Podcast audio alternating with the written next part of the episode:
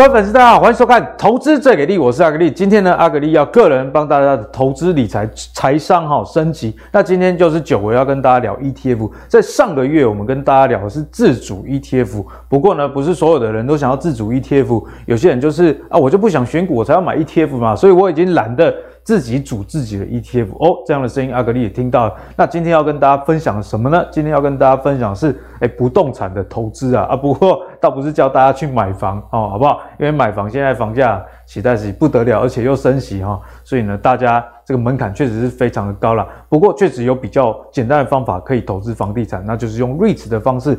那今天为什么做这一集呢？也刚好啊，是富邦入入息 REITs。Plus 哦，代号零零九零八，在五月四号募集。那什么是 REIT 呢？简单讲，REIT 就是把这个不动产证券化，也就是说，你像买股票的方式，其实你买卖的是一些不动产的一个权利啦。那今天会有这一集，也是网友的提问，所以欢迎大家留言给阿格力啊，你们的声音我都会看，都会听到。那如果有大家共同都很想知道一个主题的话，我们会在每个月投资最给力准备一集来跟大家完整的解析啦。那最近我都接到很多问题，诶，阿格力最近有一档零零九零八哦，就是这个富邦入息 REITs Plus 即将要募集，跟零零七一四这个是群益美国道琼房产哦，问他们两个的差异在哪里哦？希望阿格力可以介绍刚上市的富邦不动产的 ETF，刚好也注意到富邦要推出 REITs 的不动产 ETF，所以呢，今天就帮大家做一个完整的解析。那当然，我们这一期不是业配哦，所以不是跟你。置入富邦入息啊，这个 REITs Plus，而是诶台股里面呢、啊，除了这一档以外，其实还有其他的 REITs 的 ETF，那差异性到底在哪里？这个就是大家最想要知道的事情。所以啊，话不多说，我们马上开始啊，好不好？那我们简单来讲一下 REITs 的概念来，不管你是呃知不知道 REITs，或者是你已经知道，我想这一集你都可以得到很大的收获，因为 REITs 跟大家想的诶有点一样，可是又有点不一样。我们先来讲。正规的 REITs 啊，正规的 REITs 就是不动产的呃这个证券化啊。什么叫不动产证券化？诶，你是投资人啊，如果你是看中了一间商办好了，那你要去买，干不可怜，不可怜嘛，一栋商办几亿，但讨厌的几，对不对？诶，所以呢，市场上就进行团购的概念啊，比方说呃，这位投资人跟你我他哦，大家去跟 REITs 的公司呃，这个刚刚要买进 REITs 那。REITs 公司就有资金了嘛，他就买进这个不动产，进而出租了啊。租租客可能是像是呃 Seven 啊，或者是 FedEx、Amazon 这些商用的客户，那也有可能是一般的客户。总结来说，他付租金回来给这个 REITs 公司之后，那你就可以得到所谓的股利的一个部分。那这一点呢、啊？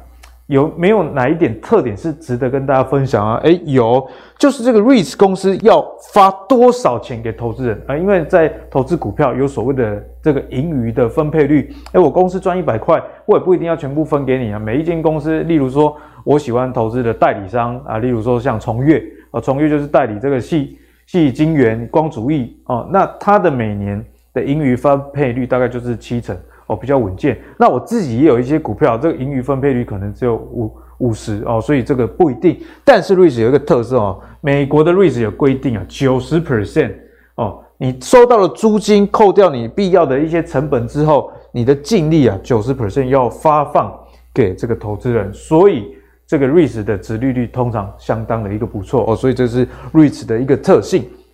可是呢，也要跟大家提醒的一件事情是。REITs 哈，多少人查出追了，所以这就是我刚刚讲的嘛。你可能知道 REITs，但是 REITs 里面其实还是有差异的哦，分为两种啊，一种叫权益型，一种叫抵押型。那我们刚刚看到的这个比较顺的逻辑啊，我交钱给公司，公司跟其他人收钱之后一起买房地产收租，收到租金扣掉成本之后发放股利给我哦，这个就叫做权益型的 REITs，英文叫 E-REITs 啦，E-REITs 哦，E 就是。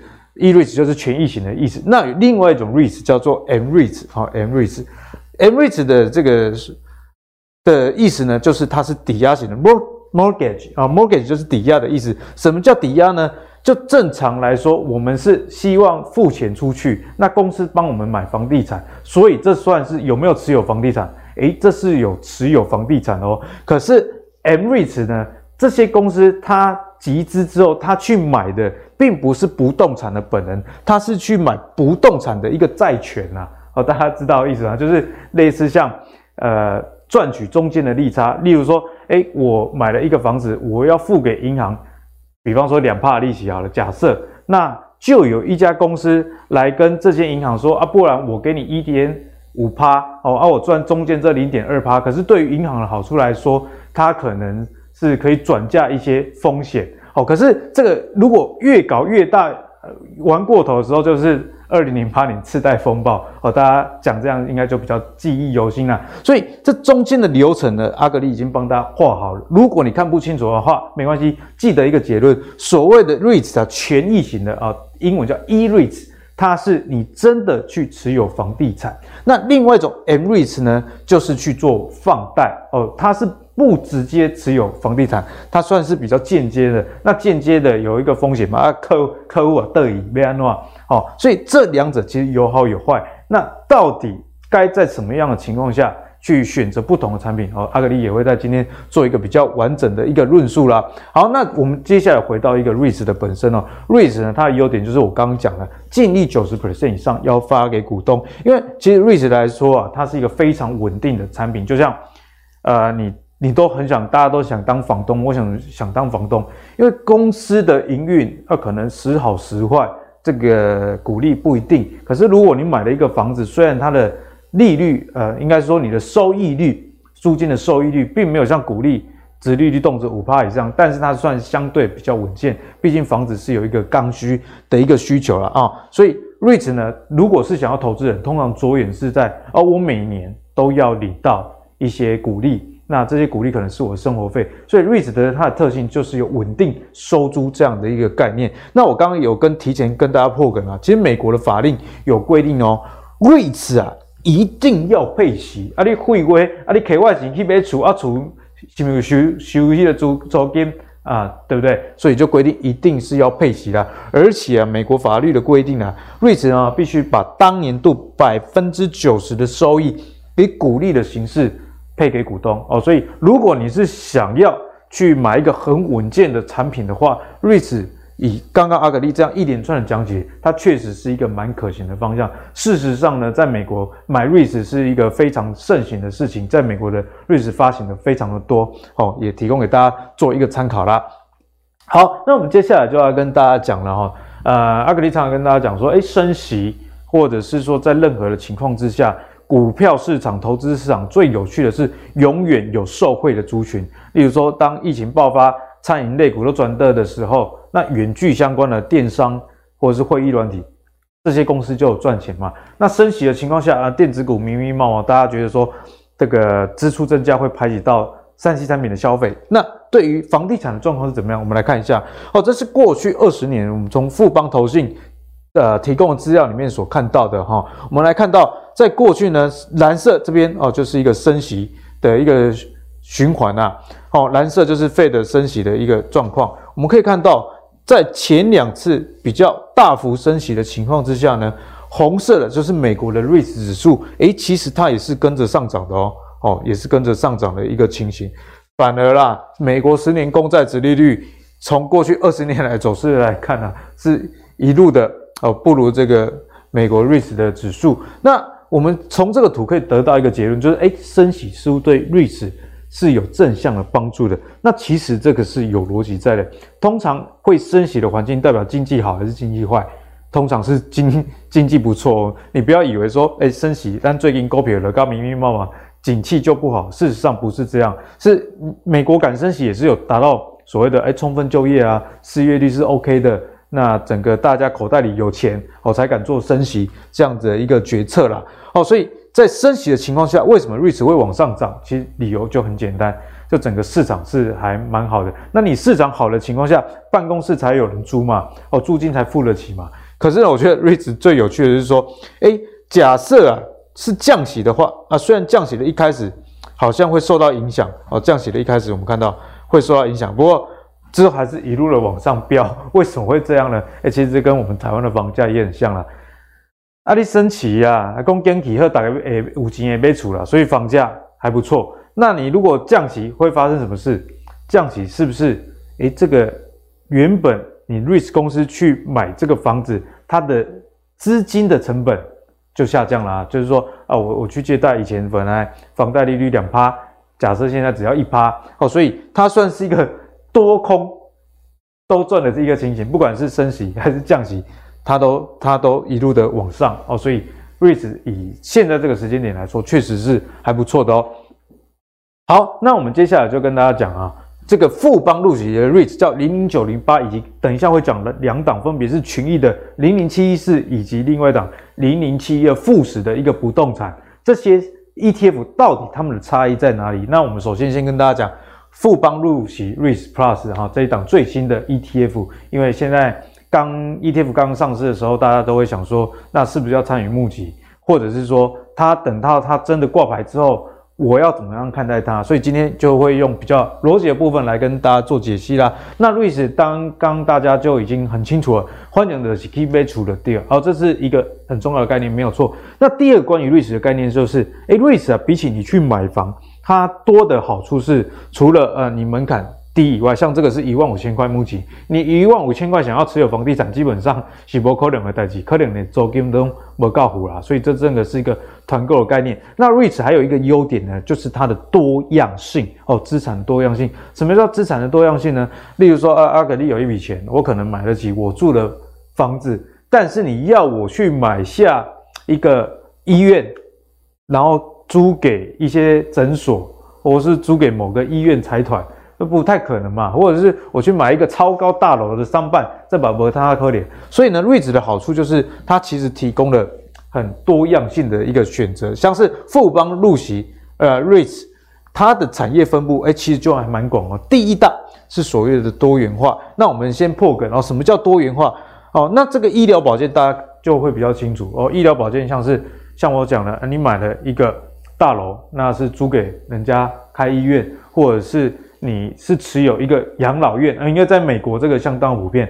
那养老院呢的这个收入就很稳定。那零售也很简单，你比方说你租给人家开这个家乐福啊，开麦当劳哦，工业呃周钢鼎这 OK。那办公室是大家最了解的商办，所以呢，其实你这样综合来看啊，它的多样性真的是还蛮广的。特别是它有一些公用事业、基础建设啊，公路跟铁路的公司啊，海运的一些港口的公司，所以。REITs 的投资其实真的还蛮多样化的。那什么叫做多样化的一个资产？多样化的资产跟大家破梗啊，例如说像新加坡哦，有一个叫新达城啊。如果对新加坡研究了，或者是以后想去新加坡玩的，或多或少你都会接触到新达城。那你看这四根大楼就是新达城。那什么叫做这个多样化呢？多样化指的就是，诶，我这个大楼，大家去逛大楼，应该我们新义计划区举例，你也就很清楚了，上面一定是什么？大部分啊都是一些商办的一个部分，或者是诶中间楼层可能是饭店啊，哦，那可能屋顶上有游泳池啊。那一二楼低楼层通常是什么百货哦，所以多样性的意思指的就是诶一栋大楼它有百货、办公室、饭店，甚至是其他的一些呃商业的活动哦，所以这就是多样性的大楼哦。所以呢，这场富邦路喜的 REIT 呢，其实它多样性占的比重。是最大，那其次是这个医疗保健啊，那为什么会呈现这样的分布？其实跟它投资的国家分布有关系。这档 REITs 啊，它投资了十六个国家的房产，那其中最重的哦就是美国啊。那大家知道，其实在美国，呃，大家蛮注重这个医疗保健的。那医疗保健这一块呢，大家也是集中喜欢到长照中心，所以在医疗保健这一块为什么会那么高？哦，就跟这个美国。脱离不了关系啊。那第二个大的国家就是新加坡。那新加坡，我们刚刚给大家看新达城，其实就有一点先破梗了。所以为什么多样性的比重这么高？因为美国本身也是一个超高摩天大楼很多的地方。那新加坡更不用讲了，是很多世界呃公司它在那边开分公司，在亚洲的总部通常都是位于新加坡。所以这种超高大楼的分布其实非常广泛。这也是为什么它前两大。的国家跟它主要产业分布其实是高度联动的。那顺便回答大家一个问题啊，很多人就问说，哎，阿格力啊，这个新加坡以 REITs 的市场来说啊，可能是不如日本呃的大小，跟不如英国的大小。这是很简单，因为新加坡就一块小地方嘛。但是为什么新加坡占的比重那么高？大家想，房地产是不是就是这个地地狭人稠的时候，你的租金会比较高？像台湾就是，其实我们国家。呃，其实也不算小，以我们人口来讲，但是很多这个土地都是山坡地，哎，根本特别多人啊，所以平地有限的情况下，地狭人稠，这个租金的比重，呃，这个百分比就会比较高。所以新加坡呢，它的房产的投报率，人家这所谓的投报率是说资租金的收益啊，其实是高于日本跟高于英国，所以这也是为什么这个组合里面新加坡有这么大比重的一个原因。也这边跟大家做一个解析啊。好，那我们再来看一下啊，零零九零八前十大成分股，就像我刚刚讲，前十大成分股都是美国跟新加坡哦。那我们刚刚讲到投资十六股，不过主要还是在美国跟新加坡的一个状况啦。例如说，第一大持股 Global Net Lease，它其实是做一个。多样性哦，它主要是投资的是一些大楼的部分。那在美国的部分呢，第二三大其实都是跟医疗保健相关的，像这个 Sabra Healthcare 跟 Omega Healthcare。所以在这个 REITs 里面，如果你是对长照这个议题有兴趣，因为美国的高龄人口也越来越多，那他们的习惯是到这个养老中心，跟台湾比较不一样。你啊，讲要把恁爸恁母啊上用那医啊啊，你这个囝不好。哦，所以文化上不太一样。美国人，你有如果看美国电影就知道，小孩子长大就叫他出去自己过自己的生活，大家都是独立的个体。所以当他们年迈之后啊，你知道美国人又又怎么样？又又很爱玩，成成群结党，大家要开 party。所以大家其实还蛮喜欢到这个啊长照中心里面啊。那甚至他们有一些高级的大楼，你你外表看你是觉得这是饭店，其实不是哦，整栋都是给这个长者。的社区啊，哈，就是高龄化的社区，不管是呃这个无障碍的空间啊，以及这个 SPA 等等啊，大家就可以在里面过得很不错的生活。那新加坡的部分呢，其实就是大家比较知道，呃，我刚刚讲多样化零售哦，那新加坡办公室等等啊，哦，所以以综合来看，在美国投资部分是以多样性跟这个医疗保健为主，那新加坡就是商业活动，那也对我们对。这两个国家的认识其实是没有太大落差。新加坡就是一个商业活动非常兴盛的一个地方啦。好，那看完产业的分布以及他们在做什么之后呢，阿格力要跟大家讲哈，诶，有时候 ETF 在募集的时候，刚好啊，去年推出了很多的 ETF，毕竟呃这个资本市场非常火热，那投信业者一定是挑在整个市场很火热的时候去募集嘛。呃，这个这也很道理啊。如果我们自己做生意，你不会在这个晴天的时候去卖雨伞，哦，对不对？大概是这样的道理。可是你在雨天买的雨伞，在当下你可能会觉得很有用，很不错。可是是不是下雨的时候会怎么样？雨过天晴，天晴的时候你会觉得说，为什么要买这一把雨伞？所以去年的 ETF 的发行其实遇到很多这样的问题，例如说电动车的 ETF、元宇宙的 ETF、生技的 ETF。其实投信业者发行的时候，呃，都是在顺势的节气中去推出，刚好啊。今年遇到股市回档，所以这些 ETF 都明明茫茫，非常的凄惨。哦，所以这边就要跟大家讲，哎，未来如果大家去参与募集的时候，其实你可以多加考虑。假设怕这个景气刚好在高峰反转的时候，你可以去留意指数有没有在相对一个高点。那直接跟大家讲结论：零零九零八，阿格力认为呢，它并没有在景气相对的高点募集。可是没有在景气相对的高点募集，不是德国代表高。哎，你今晚买的一点是低点，你只能说相对来说并没有在指数的高峰。那为什么呢？我们来看一下它几大成分股啊。我们刚刚看到的这个前两大成分股都是美国的 Global Net Lease 跟 Sabra Healthcare，这两个分别是多样性跟医疗保健。阿格力给大家看一下这两家公司，因为他们是前两大持股嘛，合计持股比重就大概十 percent 了。我们来看一下股价走势啊，这是过去哦，这是过去五年。股价的一个走势哦，过去五年的走势大家可以看哦，我帮大家打过的地方哈是疫情前啊，就是二零二零年，大家有没有发现？我我我们看 K 线就好了，这个位置跟这个位置，请问呢有没有在我刚刚讲的刚好是股价的高峰？哎，其实看起来显然是没有的嘛，好，显然是没有的。那为什么会有这样的情形？还没有到这个疫情前的高峰呢？其实答案很简单。阿格利亚，其实是一个很想、很很喜欢跟大家讲逻辑的。为什么要跟大家讲说分类？你你懂得分类，那这个 REITs 它到底投资的是哪一些的产业之后，你自然而然就知道，诶，现在跌啊，以后会不会跌，或者是现在跌是机会还是风险？我请问大家啦，前三个种类多样性跟医疗保健还有零售，这加起来哈，就多少了？就六十五 percent 了，就六十五 percent。为什么会比疫情前还要低？大家大家有想通了吗？因为 因为跟疫情其实是有关系的。哎，你疫情来了，请问现在大家有观光活动吗？都没有观光活动了啊，没有观光活动，你美国那些多样性的大楼跟新加坡那些多样性的大楼哦，那你你那些百货谁要去逛哦？这是第一点。第二，在医疗保健这一块，其实受到疫情也是有影响哦，因为在美国啊，也是一个。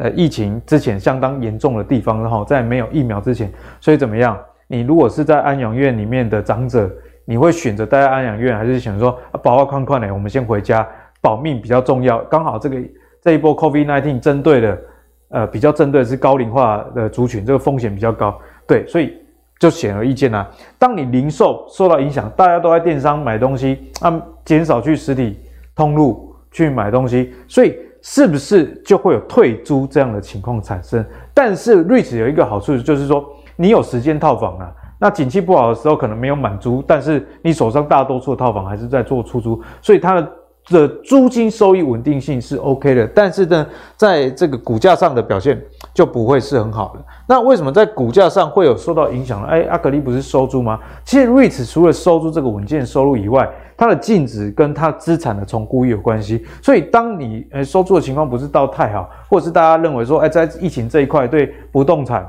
呃、特定用途的不动产的估值有影响的时候，就会反映在你的股价上啊、投资人，这是投资人交易行为产生的价格的落差哦。所以我说它没有在一个相对的高点，指的就是说，哎，之前有受到疫情影响，那没有回到疫情前的高点，不管是这个多样性的经营，还是这个 several Healthcare，这个是比较医疗保健的部分。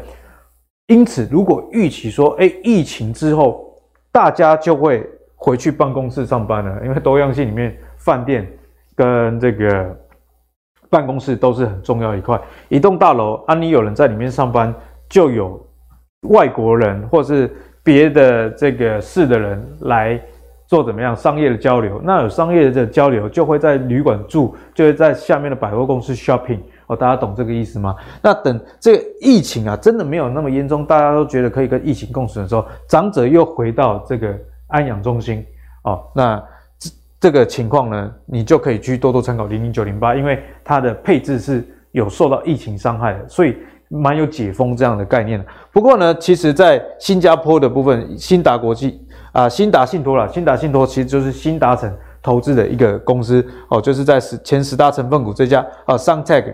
Real Estate Investment Trust 啊，这个就是投资新达成的。那你看，其实，在新加坡的 REIT 的走势反而相当不错。诶，疫情前哦，就就我刚刚讲嘛，疫情前有受到呃疫情的影响，所以呢，其实都下跌的蛮深的一块。可是你看到，诶，新加坡的哦，大部分都已经回来了。所以在过去五年，他们的报酬率都已经转正了，所以已经可以开始看到，诶，当疫情逐渐解封的情况下，商业活动。复苏，哎，确实是对零零九零八相关的一个成分股有正面的一个效益。好，所以今天零零九零八就讲解到这里啊，总结给大家零零九零八哦，它是一家以美国跟新加坡 REITs 为主的一个 REITs 的 ETF。然后呢，主要投资的产业是多样性医疗保健以及零售。那刚好这三块都有受到疫情的影响。你看过去五年，它前十大成分股里面，其中四家的走势就可以清楚的知道。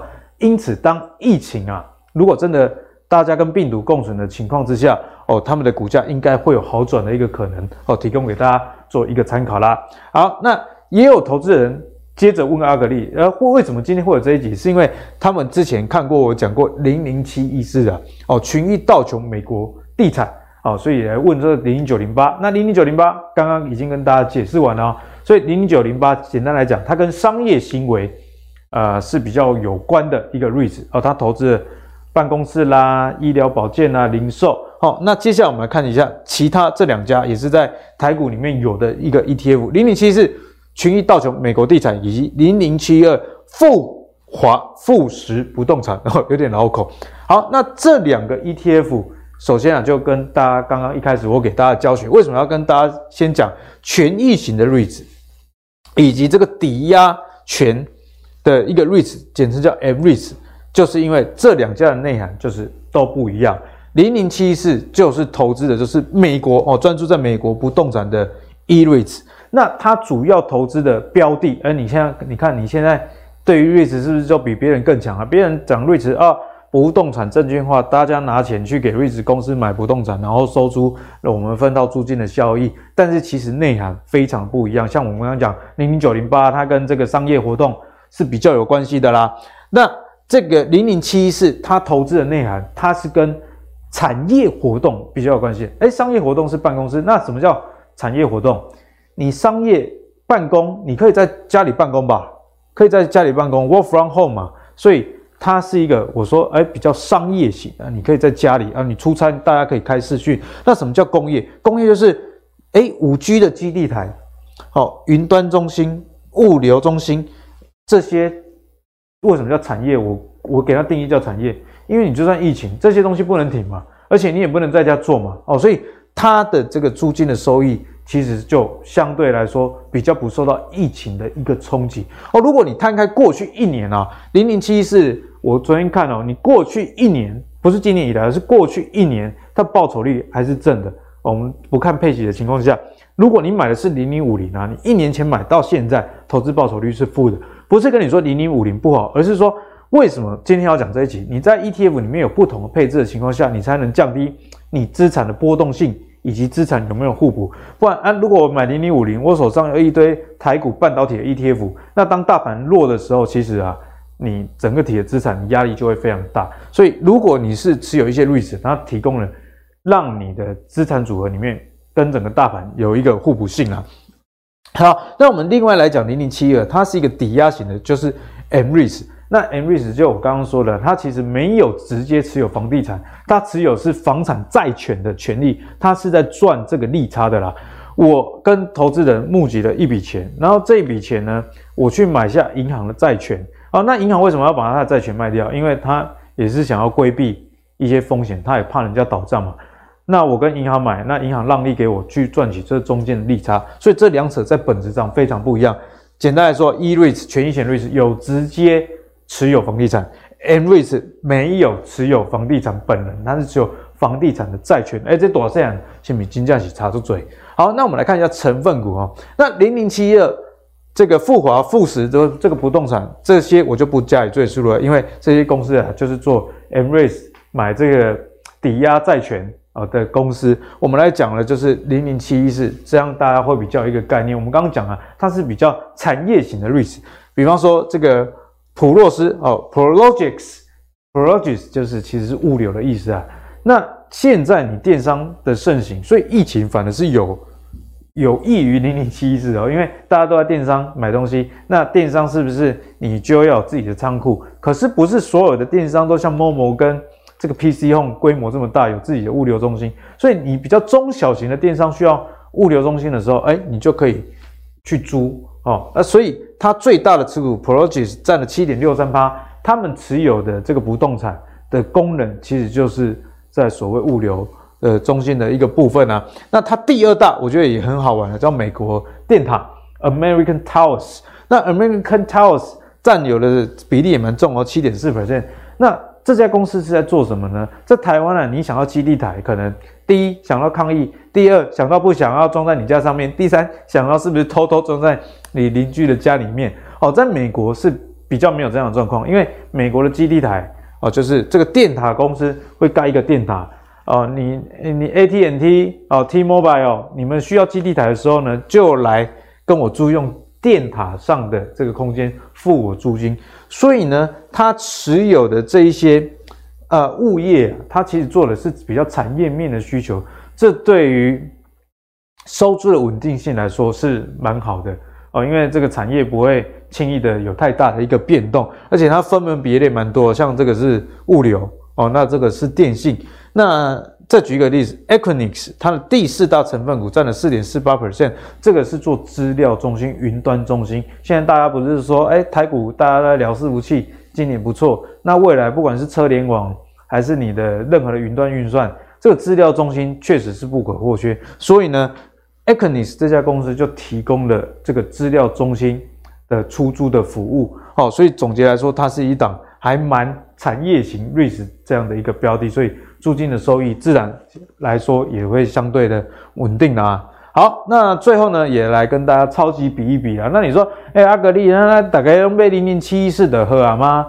也不见得是这样，这要看投资目的。我们刚刚讲到 M-REITs 它，它是去买这个不动产的债权，可是也不是说买债权就一定不好。重点是你要在什么样的时刻去优先考量哪一样的方向？怎么说？我们先来看一个绩效的比较哈，这个是二零一八年哈，统计到三月十一，也就是这个。战争发生的时候，哦，整个 REITs 的走势是如何？我们来看到这个蓝色的是零零七四，也就是我们讲到权益型的 REITs E-REITs 的这个权益道琼美国地产。那零零七一二就是 M-REITs 为内涵的哦，复华富时不动产。好，那我们来看一下过去的走势，直接给大家看最后的结果啊。你如果看这个资本利得的话，哎，零零七一四，你看。好、那你如果看配息的报酬的话，诶，这也是为什么很多人其实虽然零零七二它不是直接持有房产，但是大家会优先去买它，因为它的这个配息的报酬看起来是比较高的。不过呢，我们有时候事情不能只看表面，为什么配息的报酬比较高？因为你是买债权，你做放贷呢，啊，放贷利存当然是较好啊，对不对？放贷的利润较好，因为他们会开杠杆，虽然他们利差没有。呃，没有到大家想象的绝对值那么大，可是因为它开杠杆的关关系，它能用最小的资金去做最大的放贷，哦，所以它的这个利息的收入其实是相当不错。但是你可以看到，在资本利得部分，其实它啊遇到一些黑天的时候是比较会下跌的。所以总结二零一八年到二零二二年这这么长的时间哦，三年多的回撤啊，其实零零七一四它的报酬率二十五 percent 是胜过零零七一二的哦，零零七一二。哦，其实我觉得二十五 percent，我我对我来说，我觉得看得相当不错。因为如果你是二零一八年你要买一间房子去收租，你你要很麻烦，呃，房客万一自杀，你也怕他自杀，怕他吸毒，然后就算他是正常人，哦，这个水电也需要维修，哦，其实蛮麻烦，也需要劳心劳力。但如果你持有是房地产的 REITs 的话，诶，其实这个下来二十五 percent 没败啊，诶，不过要提醒大家，大家不要把它。跟这个股票比哦，你想说拜托诶啊，零零五零过去拢报酬率拢偌济，二零一八到现在，因为这个投资目的不一样，它虽然是在股票市场里面交易，不过你对它的定义应该是想象成，其实你是透过买 REITs ETF 的方式去持有房产哦，所以你要跟它相比的话，我觉得跟对我来说了，至少对我个人来说，我会把它。跟我直接要不要买房投资收租这件事情来相比，因为大家着重的是它稳健的租金收益，每一年有这个配息哦。那你如果是玩股票，你要赚资本利得，那是另外一件事情。所以这里提醒大家，这个 REITs 的一个缺点，我们讲缺点就是它不是让你来赚资本利的东西，你懂吗？它是让你有一个稳定现金流，真的是买房收租这样的概念。啊，如果你是喜欢放高。高高利贷的哦，那你去这个零零七一二，因为这个是抵押债权的一个部分啊。好，那这样看起来零零七一二就一无是处了吗？诶，其实也不是，就是我跟大家讲，为什么我们这一集要帮大家做一个完整的解析？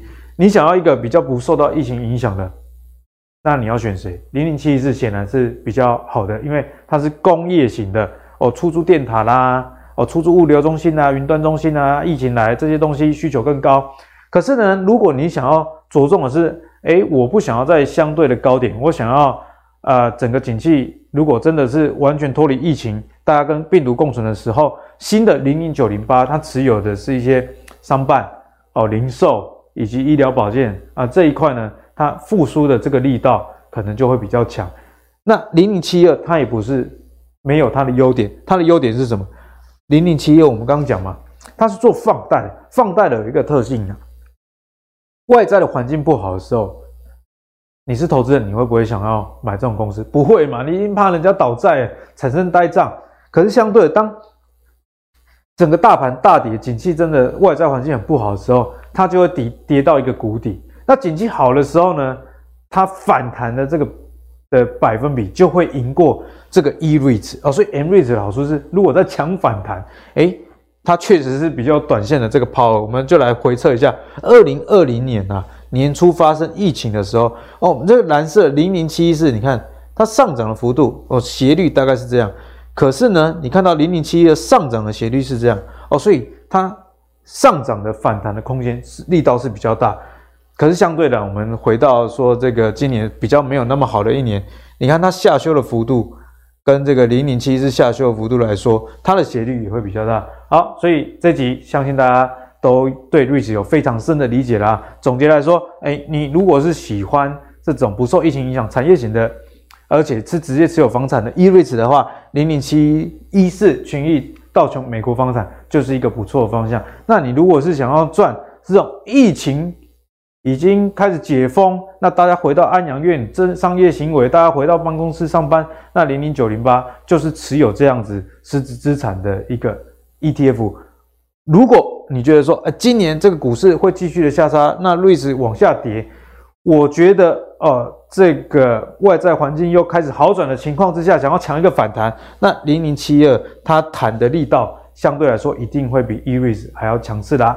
好，那相信今天大家对 REITs 的 ETF 就是收获满满的一集。那我相信这一集的内容也绝对是我讲，绝对是全 YouTube 的里面讲 REITs 的 ETF 里面最精彩、最完整、最全面的一集。所以呢，如果你对 ETF 还有任何想了解的地方，欢迎留言给阿格力知道。我们会在投资最给力的每个月 ETF 的单元中帮大家做独家的解析哦。好，那如果喜欢阿格力今天的内容的话，别忘了订阅我们的。